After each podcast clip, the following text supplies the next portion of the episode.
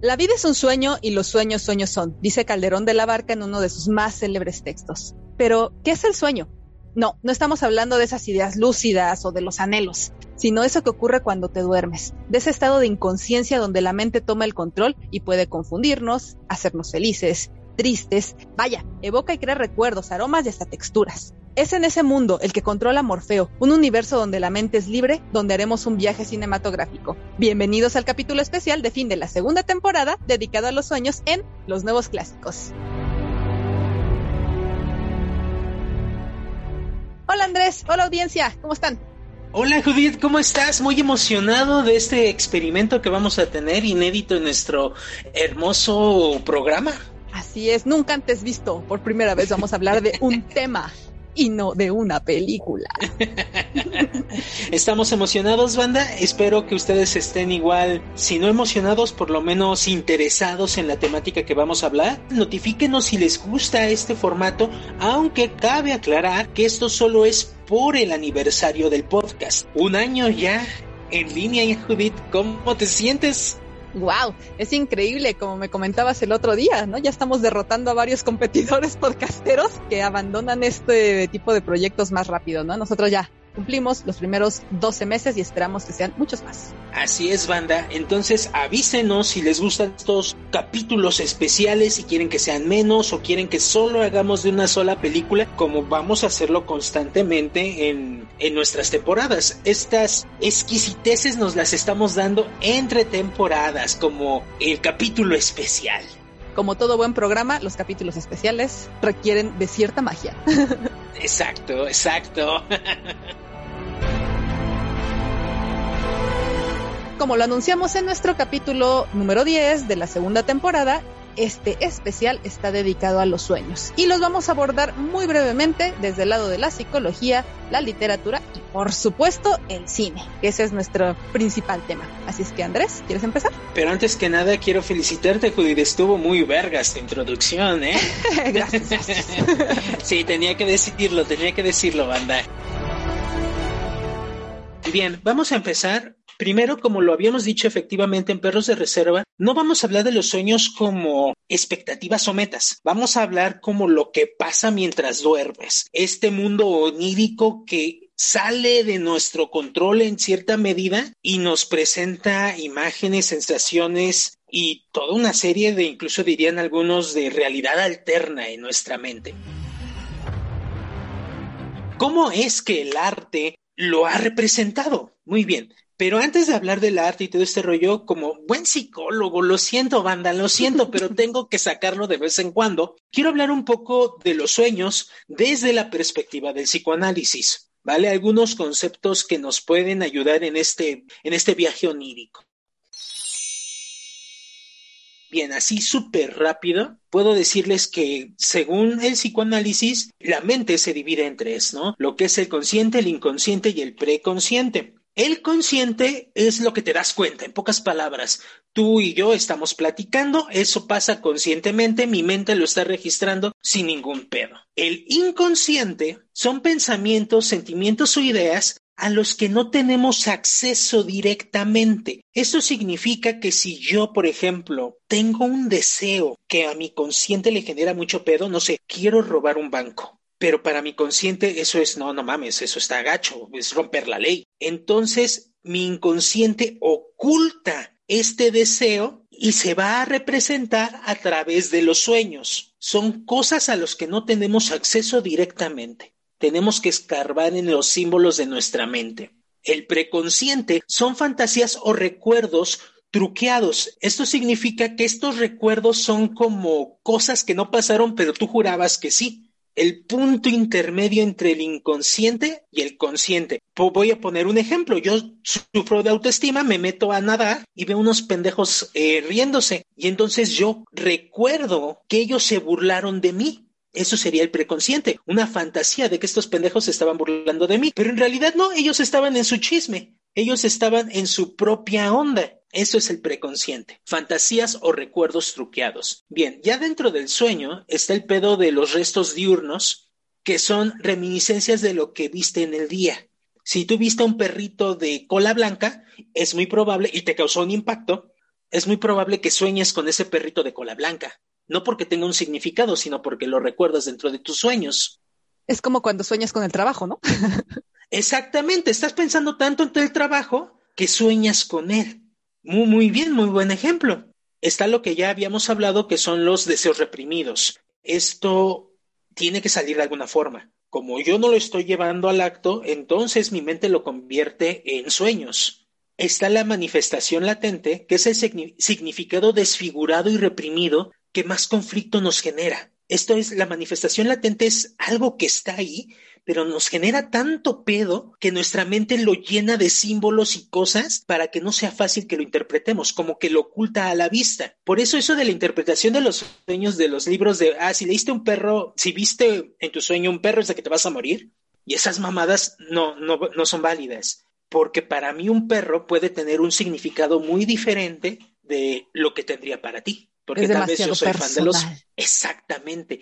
La interpretación de los sueños solo se puede hacer a través de la terapia. Y eso porque ya conoces a la otra persona. Entonces, ya para terminar, puedo decir que los sueños no son literales, nunca se deben de tomar literales. Y es aquí el pedo.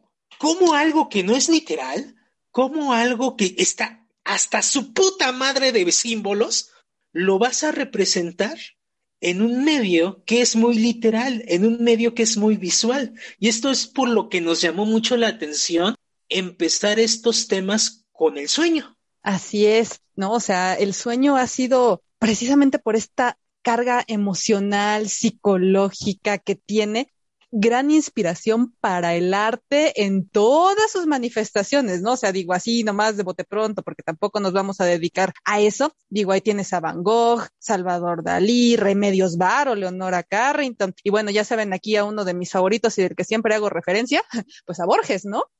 O sea, Borges tiene un libro que se llama El libro de los sueños, donde recopila ensayos de no sé, como 20 autores diferentes de diferentes épocas, o sea, muy viejos, desde los clásicos griegos hasta contemporáneos al mismo Borges, que hablan sobre sueños en ensayos o cuentos donde eh, tratan de analizar cómo es esa puerta o ese mundo, a ese lugar desconocido, incluso para la ciencia. Digo, si bien Andrés ya a través de la psicología nos trata de dar un ejemplo de cómo la ciencia ha tratado de entender los sueños, al final de cuentas no sabemos de dónde se guardan, dónde están, dónde surgen, de dónde nace la inspiración para los sueños, ¿no? O sea, es algo desconocido realmente para nosotros. Y es por eso que el cine y la literatura, la literatura porque te deja volar la imaginación, ¿no? O sea, estás leyendo algo y tú lo vas a interpretar como tu mente se le ocurre es una gran vía para tratar de, de, hablar de sueños. Y el cine es la otra porque pues el recurso audiovisual tiene muchas posibilidades, ¿no? Desde los cambios de colores, si la cámara se mueve de un lado al otro, si está a través de un espejo, si, o sea, hay tanta cantidad de recursos que un buen director, ¿no? Porque también hay quien lo hace muy mal, que un buen director va a poder aprovechar para interpretar o para darnos a nosotros como espectadores la idea de que estamos dentro del sueño o bien confundirnos para saber si estamos o no en él. Y de ahí podemos partir a la película que va a ser la base sobre la cual vamos a hablar, que es Inception. Ahora no vamos a dar toda la ficha técnica por la cantidad de películas que vamos a hablar y la cantidad de, de tiempo, ¿no? Tenemos que acotarnos un poquito. Aún así, voy a mencionar rápidamente que Inception se estrenó en el 2010 y es dirigida por uno de los favoritos del canal, que es Christopher Nolan, ¿no? El protagonista es Leonardo DiCaprio, Elliot Page y un montón de amiguitos más, ¿no? No quiero clavarme más en eso. Bien, ¿por qué ocupamos, Judith, esta película como tronco común? ¿De qué trata Inception? Nolan en esta película creo que nos muestra perfectamente bien la definición de sueño como lo describías ahorita desde el inconsciente, ¿no? O sea, te dice que puedes tener cierto control de los sueños. Te dice que los sueños tienen recuerdos, pero que también te pueden crear ideas, pero que también puedes traer a ellos conocimientos de tu vida diaria. Incluso cuando Cobb le explica a Ariadne el cómo construir sueños, ella le dice, oye, en un sueño todo te va a parecer familiar, pero de repente cuando tratas de recordar de dónde vienes o cómo llegaste al punto en donde estás, no lo sabes. Y esto es algo que nos pasa comúnmente a todos en los sueños, ¿no? Y es precisamente como se alimenta de recuerdos, de inspiración, de sentimientos incluso, es que te llegan a confundir. Antes de empezar, es una buena introducción y, ya quieren eh, profundizar, pero no me voy a aguantar, güey. Sabes que soy muy pinche desesperado. Sí, nuestros escuchas lo saben. Sí, ya, ya, ya. ya quiero saber qué películas viste, güey, ya. Ok, ok. Mi, mi análisis se fue por algo como que una lista básica, rápida y fácil de encontrar, ¿no? O sea, obviamente vi Inception. La segunda de análisis, o de bueno, de plática, porque tampoco me centré mucho en el, análisis, es Matrix, El Maquinista, El Laberinto del Fauno, Pesadilla en la calle del infierno y algo acercada, porque me confundí en un principio, pensé que sí era de, de sueño, pero no precisamente, es Minority Report. Ah, sí, no, no, esa no es de sueño. Se acerca, se pues acerca y lo voy a platicar en algún momento. Pero a ver, dime tú qué películas viste. Ah, muy bien. Yo vi este varias igual que tú, güey, la neta. Vi Pesadilla de la calle del infierno. es que tenía que ser. Eh, sí, a huevo, ¿no? Era obvio. vi Abre los ojos, Matrix, también de las Wachowski, La Célula, una película que ha sido súper infravalorada, la neta. Paprika, Vanilla Sky y obviamente Inception. Ok, ok, bueno, coincidimos en Matrix, pero es que era muy obvio, ¿no? Teníamos que caer ahí, igual que Pesadilla en la calle del infierno. Exacto, la neta, sí. Y fíjate que, que noté algunas cosas en estas películas, pero a ver, yo cuando vi Inception dije, me voló la cabeza. Es ¿De cuándo hablamos? ¿La primera vez que la viste o, las, o esta vez que la viste? La primera vez que la vi. Que ahorita también me gustó mucho, pero es a, es a lo que voy. Ok. Este, no mames, el edificio moviéndose, bueno, toda la realidad moviéndose, las reglas, todos, me gustó mucho, me, me, me encantó la película. ¿Te acuerdas esa escena donde le dicen a Arthur, güey, no temas soñar en grande? Y saca un pinche, un pinche pistolón para matar a los otros güeyes. Ya después dije, bueno, es que eso es algo de lo que peca un poco toda esta película, ¿no? Al final del día te muestran los sueños muy realistas y todas las películas que vi la podríamos clasificar en varios tipos. Y uno de estos tipos sería los sueños que presentan son realistas o son surrealistas. Por ejemplo, Inception, yo considero que son sueños realistas. Siguen como que reglas muy estructuradas, muy básicas de, de la realidad a veces se rompe un poco como esa magistral escena del, hotel. De los espejos también, la de los espejos a mí me encanta. También la de los espejos es muy buena. Y obviamente, pues la de la, la eh, ciudad. doblándose. Exacto, ¿no? Pero son aspectos como que muy puntuales. En ah, realidad, el 80. Ahí es cuando ya te quiere hacer notar que estás soñando. La otra parte del tiempo es la realidad. Sí, tal cual. Esta película se basó encabronadamente, aunque Nolan nunca lo ha dicho, aunque Nolan siempre lo ha negado, güey, tú ves Paprika y es esta película, pero acelerada a lo estúpido. Ahí sí dicen, vamos a locarnos. Y eso que Paprika es animación. Tiene años que la vi, ¿eh? No recuerdo mucho de Paprika. Uy, sí, es el que sea animación, yo creo que permite que se juegue con este rollo que no se puede en Nolan, porque si no le hubiera costado una feria sota y quién sabe si hubiera envejecido bien, cosa que Inception, al menos en esta ocasión que la vi, se ve bien. O sea, todavía, todavía aguanta. Sí, la verdad es que sí, todavía aguanta. Entonces, digamos que, a pesar de que técnicamente es la misma trama, Inception y Paprika están en los dos polos opuestos. Inception es un sueño realista y Paprika es un sueño surrealista. Dentro de este, estas categorías, ¿cómo ves las demás películas que viste? ¿Cómo las pues compararías con Inception? salvo el laberinto del fauno, yo creo que, bueno, y pesadilla en la calle del infierno, que las pesadillas es otra, otra cosa, son esa misma lógica, son sueños realistas. Eh, por ejemplo, en El Maquinista, dirigida por Brad Anderson con mi novio Christian Bale, que es una película del 2004 y donde Bale bajó no sé cuántos miles de kilos después de haber hecho Batman, que era puro músculo y en esta cosa son viles huesos. Por ejemplo, ahí se trata más bien de cómo la falta de sueño te altera la mente igual que si estuvieras dentro de un sueño. Y la necesidad del sueño como ese agente liberador de las tensiones y de las culpas y las preocupaciones.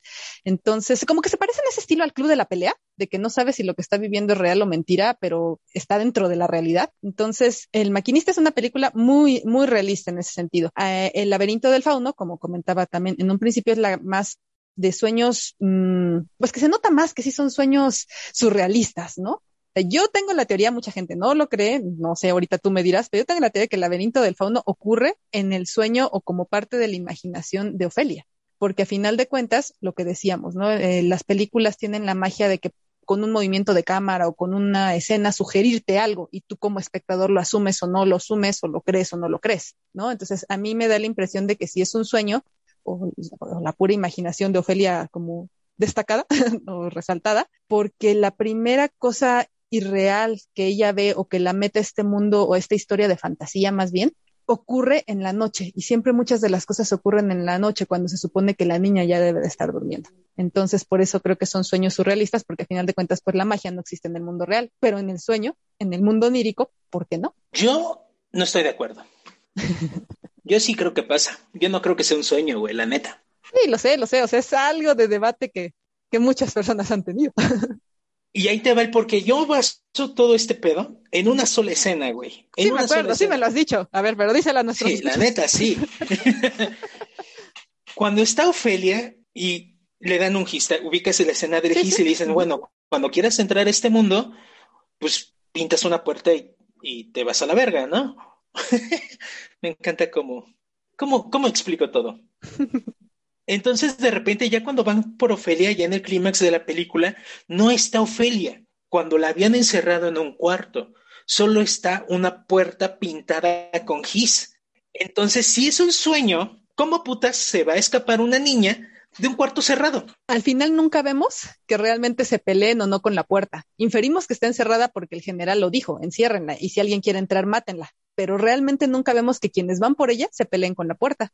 Pudo haber estado abierta. Nah, es, lo que, es lo que digo, es parte de la magia que te deja a final de cuentas el, al espectador que te dejan las películas, ¿no? Es la, el lenguaje audiovisual te da esa libertad. Aparte es un pedo como, como, pues a mí me gusta la fantasía, me gustan sí, claro. los cuentos de hadas, ¿no? no o sea, creer digo, ese otro lado también está chido, pero si lo analizas desde ese otro punto de vista, todo ocurre, todas las escenas fantásticas ocurren en la noche.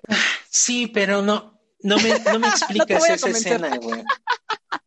lo sé, lo sé. No me explicas cómo Ophelia escapó de la, de, de, la habitación. Ahora, si quieres ver la misma lógica, tal vez podríamos pensar en el viaje de Chihiro también, ¿no? Donde la niña está adormilada y es de repente cuando llegan al, al, al, a esta puerta extraña y que entran y es cuando empieza toda la historia. Digo, o sea, no la vi para esto, pero siempre lo he pensado. El viaje de Chihiro, si tratas de encontrar una explicación real, ocurre porque Chihiro está dormida. Obviamente le quitas va, toda wey, la magia de lo fantástico y de la historia en sí, ¿no? O sea. Pero ahí te va porque Shihiro no es un sueño, güey. A ver, a ver. Cuando salen del puente, güey, está su carro lleno de ramas y hojas que se cayeron. Esa cantidad de hojas y ramas no se caen en una siesta que se tomó Shihiro de media hora, bueno, güey. Sí, ¿no? Eso sí, ¿no? Ay, güey, o sea, aceptas eso y no aceptas lo de Ofelia, güey. Porque justo estás dando un argumento de algo que se puede ver. En, en, la otra, nunca ves que se peleen contra la puerta para abrirla porque Ofelia está encerrada. Solo lo inferimos porque lo dijeron en una escena anterior. Pero estás viendo cómo Ofelia en, abre un, pinta una puta puerta y se va, güey. ¿Y si es su fantasía? o sea, sí, güey, pero... o sea, es debatible. En esa es, es debatible, debatible, es debatible. Pero sí, claro, sí, obviamente, queremos creer la parte de la fantasía, pues es más bonito esa lógica. Ofelia regresó a su mundo subterráneo. A su sí, la neta sí, ¿no? Pinche vida mierdera que le tocó, pues mínimo déjala ir allá, ¿no? Güey, en esa lógica también podrías decir que el pinche Neo está esquizofrénico, güey. o sea, la neta. no lo había pensado, sinceramente. O sea, es que Matrix. Matrix para mí sí es el despertar, ¿no? O sea, sí es el, el encontrar otra realidad completamente fuera. O sea, no sé, esa, esa, esa no te la voy a discutir.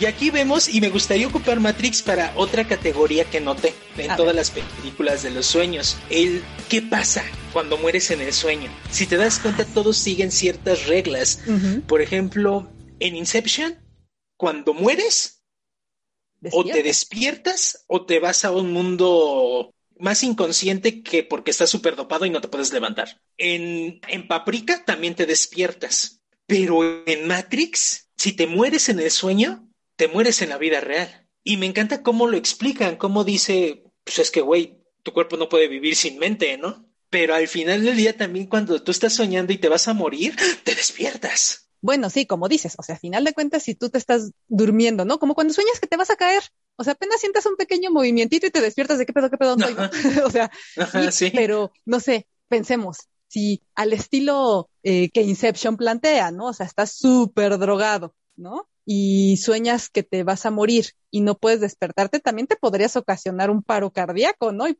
te mueres. O sea, no tanto que tu mente te mate, sino que tu propio cuerpo falla porque no está conectando. Sí, puede ser, porque es más o menos lo que le dicen a Neo cuando lo están despertando. El güey se está muriendo. o lo desconectas de la Matrix o la Matrix va a identificar que se murió y pues vámonos. Sí, sí, sí. Está muy interesante cómo plantean el sueño en Matrix. Bueno, que también, y digo, ahorita pasaremos esa película porque también la vimos los dos, Pesadilla en la calle del infierno. Te mueres en el sueño y te mueres en la vida real. Pero no, sí, pero no. Ahorita, ahorita, vamos a eso. A ver, ¿qué, más quieres hablar de Matrix? A mí me gusta cómo plantean el sueño aquí.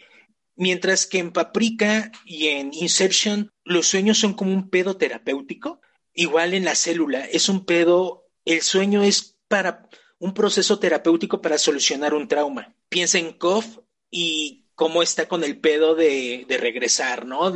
y la muerte no superada de su esposa. Qué hermosa su esposa, aunque es pésima actriz, pero qué hermosa esposa. Ay, nada más la criticas por su pésima muerte en Batman 3. Pues nada más, güey. ah, también con Nolan, por cierto.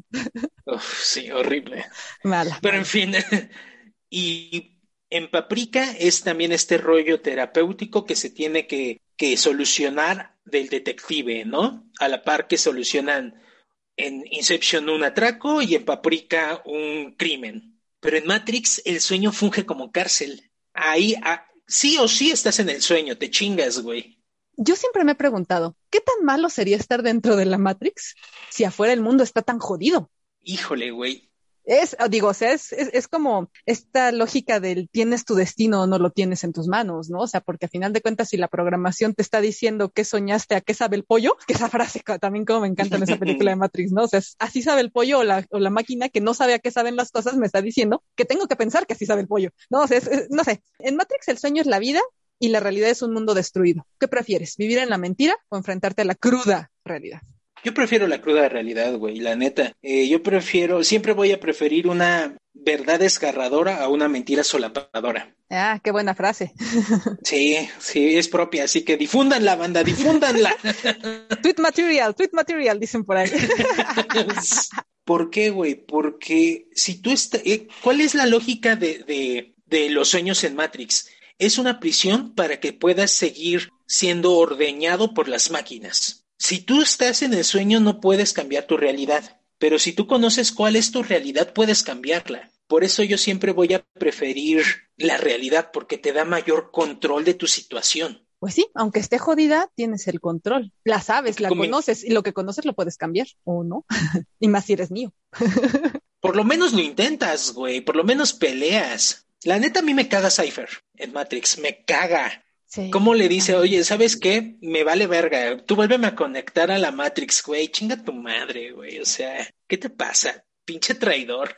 Sí, la neta sí lo odias. Es un personaje que da hasta asquito, ¿no? O sea, no sé. Es, repulsivo realmente. la neta es que sí, güey. Está diseñado para, para que te caiga mal. Porque a final de cuentas también es muy egoísta, ¿no? O sea, digo, Morfeo también, y él lo dice, Morfeo es muy egoísta porque nos arrastra a todos a esta misión que ni siquiera sabemos si puede ser el verdadero elegido, ¿no? O sea, y puede ser que sí, que Morfeo lo haga desde una posición muy egoísta y muy fiel a su creencia, muy personal, ¿no? De que él va a encontrar al elegido. Pero la, la traición de Cypher es muy, ¿cómo decirlo? La traición de Cypher es peor, o sea, es muy, muy, muy egoísta. Y eso es lo que hace que lo odies.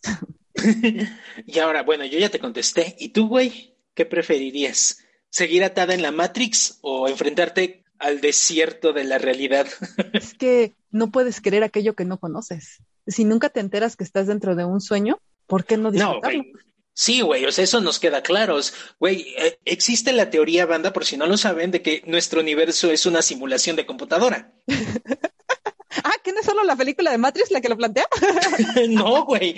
Realmente hay una, hay una teoría ya con cierto peso y renombre que dice de que nuestra realidad solo es una simulación y que nosotros literalmente ni siquiera somos personas atrapadas en la Matrix. Somos simulaciones, güey, somos programas. Wow. No había escuchado esa Muy teoría, ¿eh? heavy, muy heavy, güey. No te estoy hablando de, de ciencia ficción, te estoy hablando de comunidad científica que ya está buscando comprobar esta hipótesis. Wow. Así de que igual y lo eres, güey. Igual y ni siquiera somos simulación de computadora y morimos sin enterarnos. No hay pedo.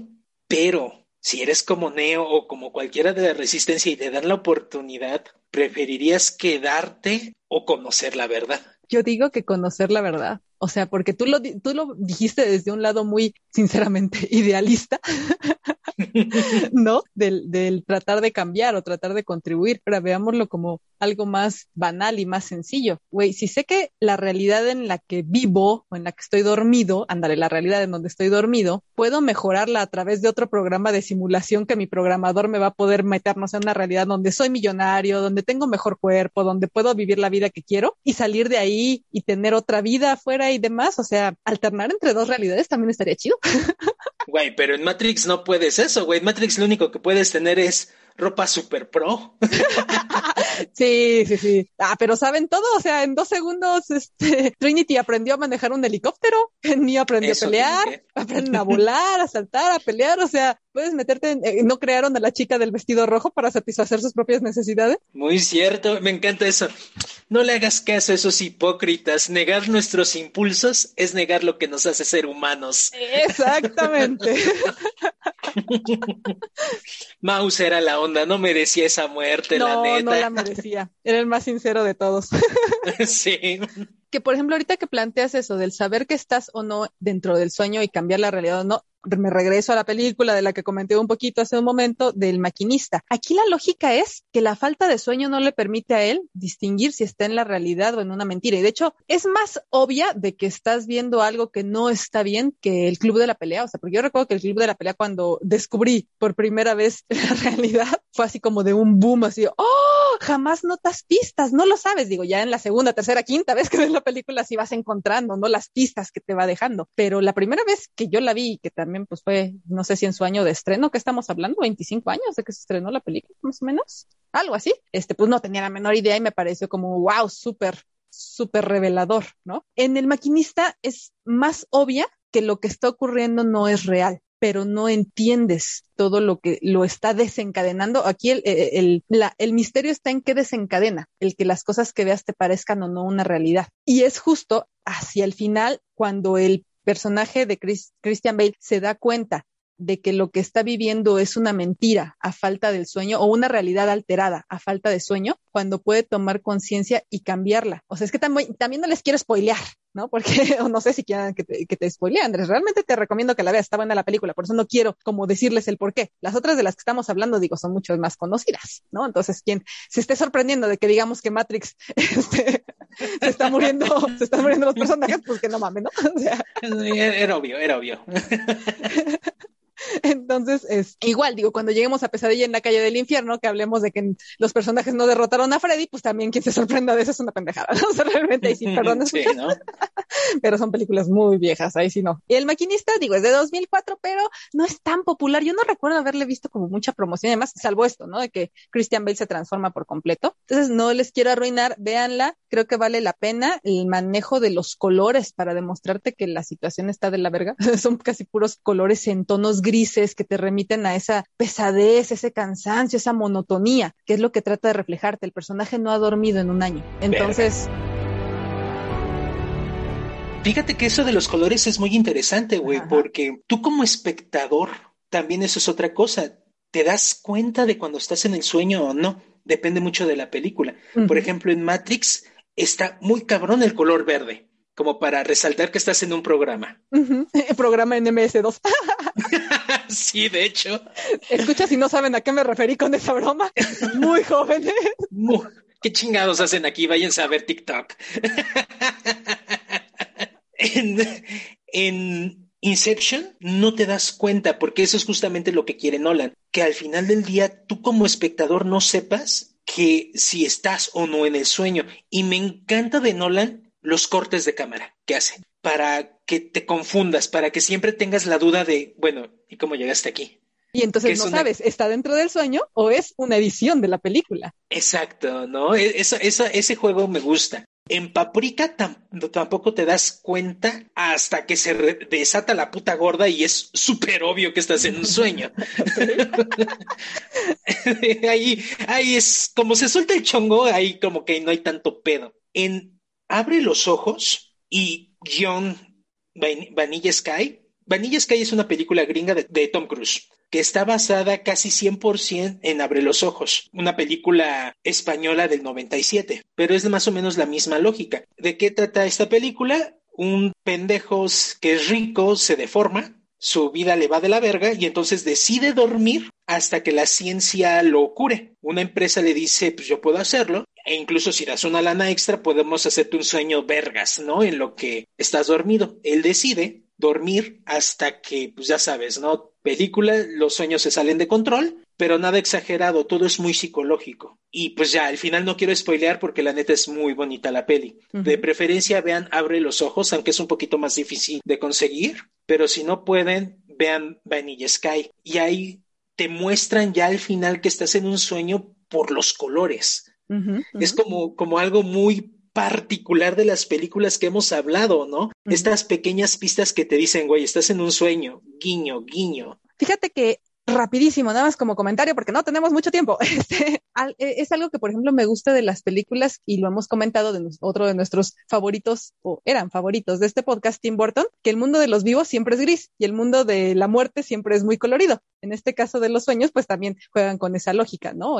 los sueños de la realidad se pueden distinguir a través de ciertas puertas o pasajes que te llevan a, o bien a través de los colores y las cosas extrañas que puedes ver. Sí, por ejemplo, en la célula es una psicóloga que, Jennifer López, que se mete a través de una máquina a tu subconsciente. Y entonces, a través de meterse en tu subconsciente, en tus sueños, intenta darte un pedo terapéutico. En algún momento, un psicópata que solo podían existir en los 90, ya, ya te imaginarás, estilo Aníbal Lecter, Seven, el coleccionista de huesos, tiene un accidente y queda en coma, pero solo saben que tiene a una mujer atrapada, a punto de morir.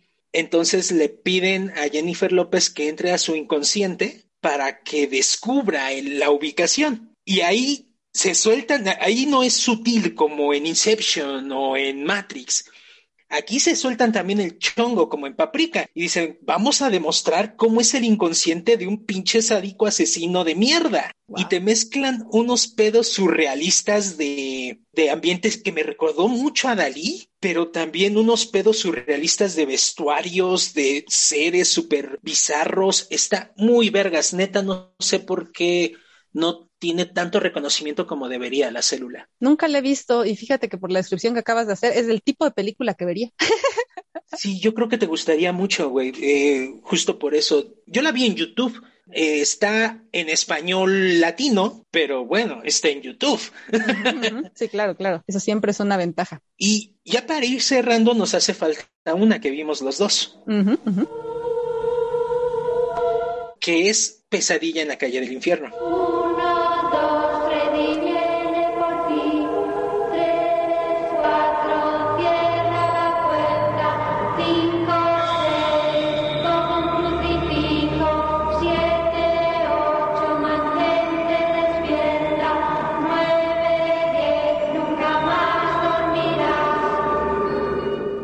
Quiero hacer una acotación.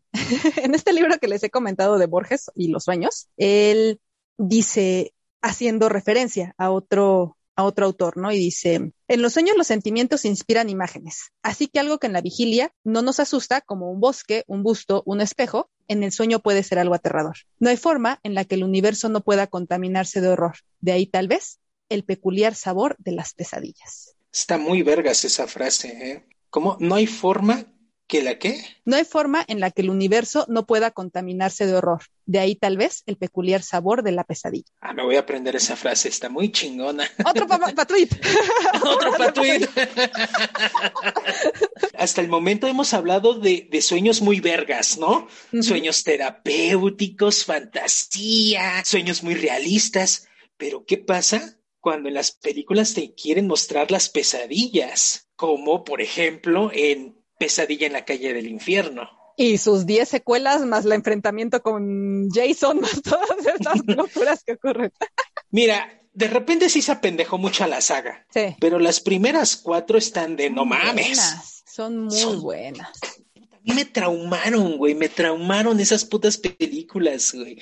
Me daba más miedo Freddy que Jason. A mí me sigue pareciendo Freddy uno de los mejores asesinos del cine. O sea, es que Sí, digo, digo, su lógica de que lo puedes sacar y traer al mundo real y matarlo, pues bueno, eso ya te da cierta esperanza, ¿no?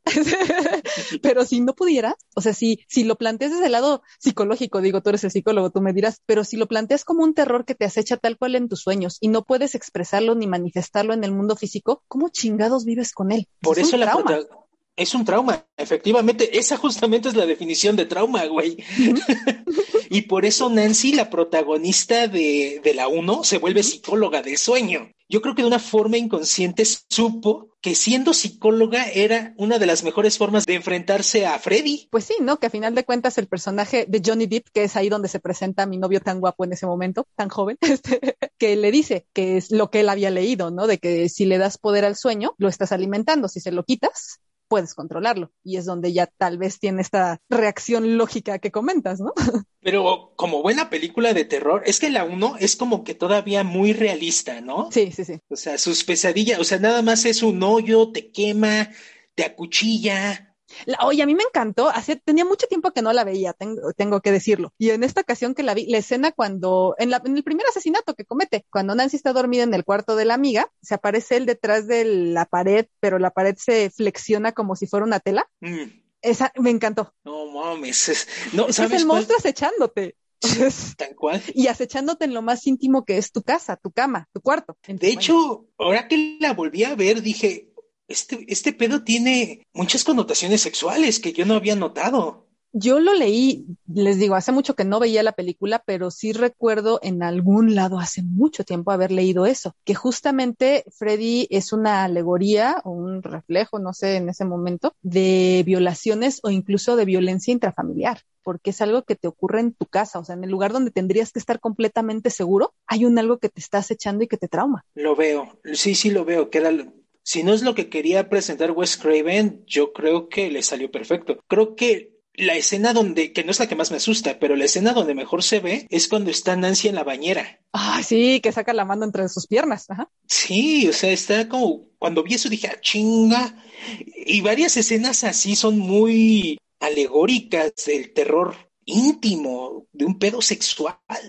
Sí, yo en esta ocasión que la vi, pues ya la vi con este conocimiento de que era, sí, como bien dice, si no lo quiso poner Craven, eh, le salió. Este, Entonces sí. las noté muy fácilmente. Dije, bueno, también es el tipo de terror adolescente que es para el público al que estaba, ya está, ¿no? Todavía dirigida esta película, pues porque la locura de los ochentas, ¿no? o, sea, o sea, había muchos casos de violaciones, mucha mucha violencia hacia los jóvenes, ¿no? O sea, y como cuídense, quédense en sus casas. Era la lógica que vivía afuera. Pero, ¿y si el terror está dentro de tu casa? ¿Qué pedo? Me encanta cómo lo dices en pasado, güey. Sí. Sería bueno que realmente ya. fuera pasado, ¿verdad?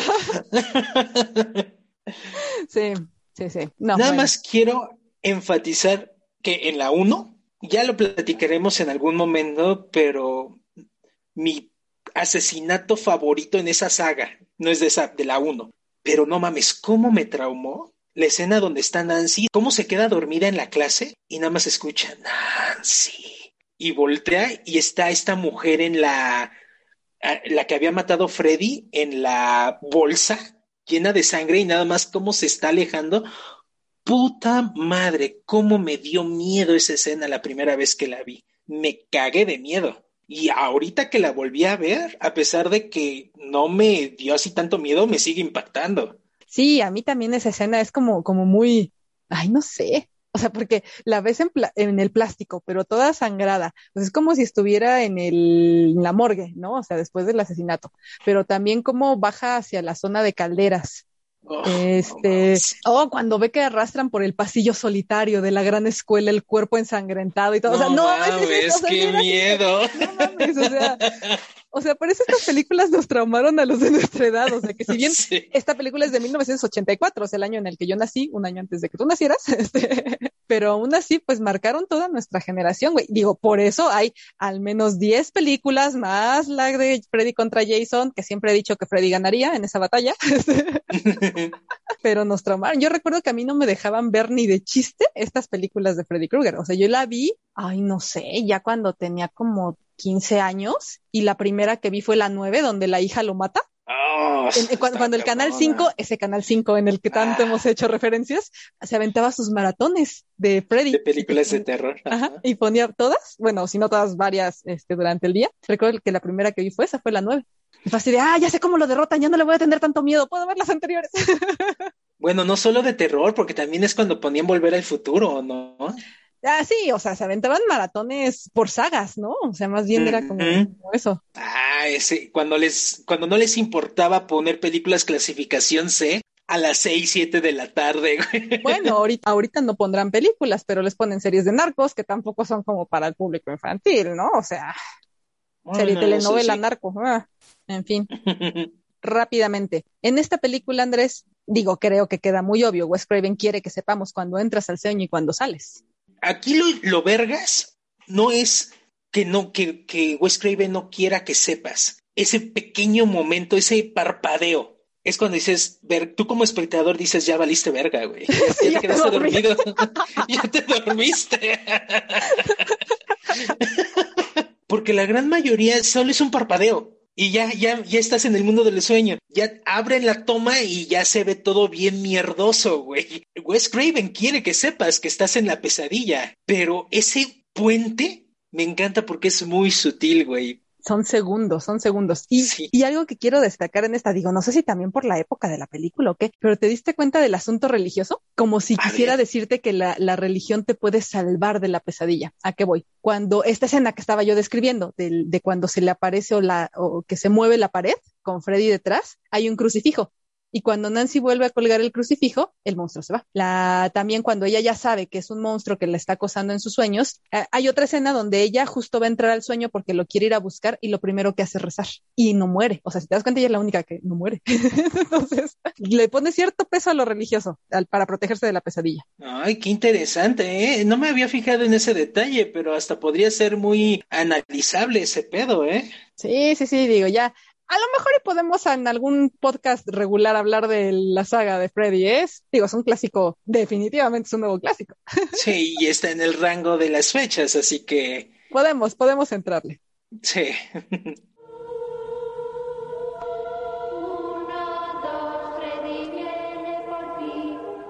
¿Alguna película más, Andrés, de la que quieras hablar? Porque escuchas, queremos acotarnos a nuestra hora de podcast. De verdad que lo vamos a intentar. No sé cuánto llevamos, pero este, creo que tenemos que empezar a cortar, Andrés. Así es que dime, ¿algo más que quieras detallar?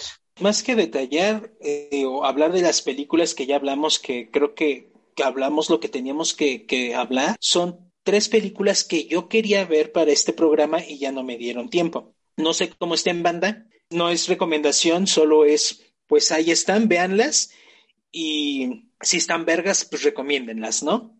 La primera es del 2017, está en Netflix y se llama Sueño Lúcido. Es de un güey que le secuestran a su hijo y para poder identificar dónde está, tienen que entrar a su mente. ¿Cómo es la lógica? ¿Por qué tienen que entrar a su mente? Ni puta idea. Vuelvo a repetir, no la he visto. La otra se trata sobre parálisis del sueño. Se llama Sueño Mortal. Esta está en Amazon. 2000, mm. es del 2017. Es de terror, o sea, hay como un pedo sobrenatural.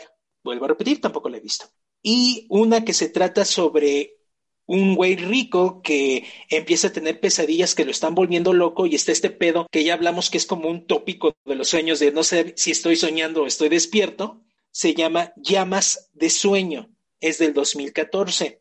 Esa también la pueden encontrar en Amazon. es de terror también, así que supongo que debe de haber un pedo ahí sobrenatural. En algún momento las veré, sí se me, me dieron curiosidad, pero pues lamentablemente por falta de tiempo ya no pude meterlas al programa. Eso es pues, lo que con lo que quería cerrar en este aspecto. Y bueno, tú Judith, algo con lo que, que quieras comentar. Bueno, yo solo quiero comentar rápidamente que como les dije, yo vi Minority Report y si bien no es tal cual de sueños en esta lógica que estuvimos platicando, creo que sí tiende un puente. A final de cuentas, los soñadores son los que predicen el futuro y un sueño puede ser alterado. ¿No? Y cambiar tu destino. Entonces, ah, no sé, estos oráculos siempre están dormidos y bajo sus decisiones. Es que las otras personas trazan su realidad, ¿no? Los oráculos saben que están soñando, pero a final de cuentas, estas visiones no son necesariamente la realidad, pero la gente de afuera las quiere tomar como una realidad para prevenir, ¿no? Delitos y cosas. Entonces, ah, creo que la lógica que trata de plantear a final de cuentas es que los sueños premonitorios no existen, porque tu realidad va cambiando conforme las decisiones que tomas. Entonces, nada te puede prevenir de lo que va a venir a futuro, aunque tú quieras creer que los sueños lo van a hacer, ¿no? No es esa puerta al futuro que a veces nos quieren hacer pensar. Y bueno, ese era mi comentario acerca de Minority Report, al cual llegué después de confundirme y pensar que sí era una película tal cual dedicada a sueños. Bueno, encontré una liga, no pueden quejarse. y de las películas, como bien comentas, que quería ver y ya no pude ver, está otra de Nolan, que es Insomnia, ¿no? Que justamente también juega al, igual que el maquinista con qué pasa si no puedes dormir. Eh, la ciencia del sueño, que es este, donde sale Gael García y por eso tenía más ganas de verla, pero no la pude localizar, no sé, no, a lo mejor no busqué bien, eh, pues es también una... Y otra de la que leí que eh, tiene un mérito por ser una película completamente independiente y que solo ha tenido éxito como en ciertos círculos de películas de culto, se llama Inc., que es algo así como que una niña es secuestrada en el mundo del sueño y los protectores del sueño y los protectores de las pesadillas pelean por regresarla o no a su mundo. Entonces es una cosa como entre fantasía y realidad. Esa está en YouTube, pero igual no, ya no tuve oportunidad de verla. Entonces escuchas, si han visto cualquiera de estas, platíquenos, coméntenos en nuestro Twitter que es arroba nuevos podcast. ¿Ink como tinta? Ajá. Me llamó la atención, la voy a ver.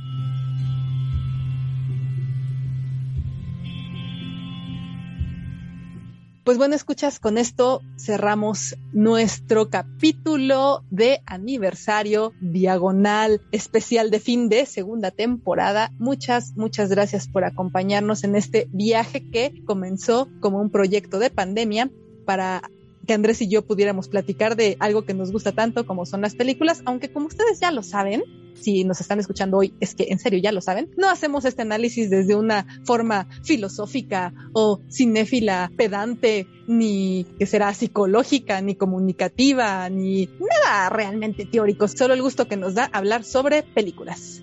Una de las cosas más lindas del Internet es de que puedes compartir tu pasión y tus hobbies, ¿no? Así de que banda, somos muy afortunados y estamos muy complacidos de poder compartir esto que nos apasiona con ustedes, que ustedes en verdad se tomen el tiempo de escucharnos, puta, significa mucho para nosotros, banda, sobre todo porque no somos un programa de 10 minutos.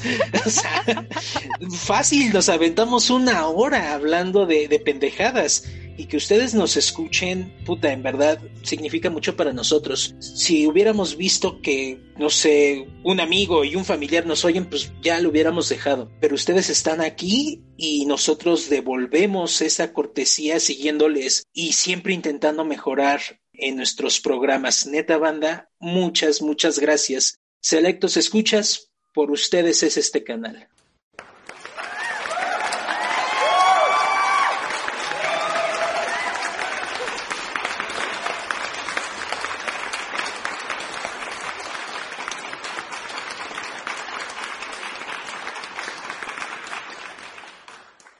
Todavía no les vamos a adelantar nada de la siguiente temporada, pero estén seguros de que vamos a preparar cosas que les van a gustar. Así, selección de películas sin ton ni son solamente porque nos gustan. Queremos platicar de ellas. Así es, banda. Y yo sé que también les va a gustar, como chingados, ¿no?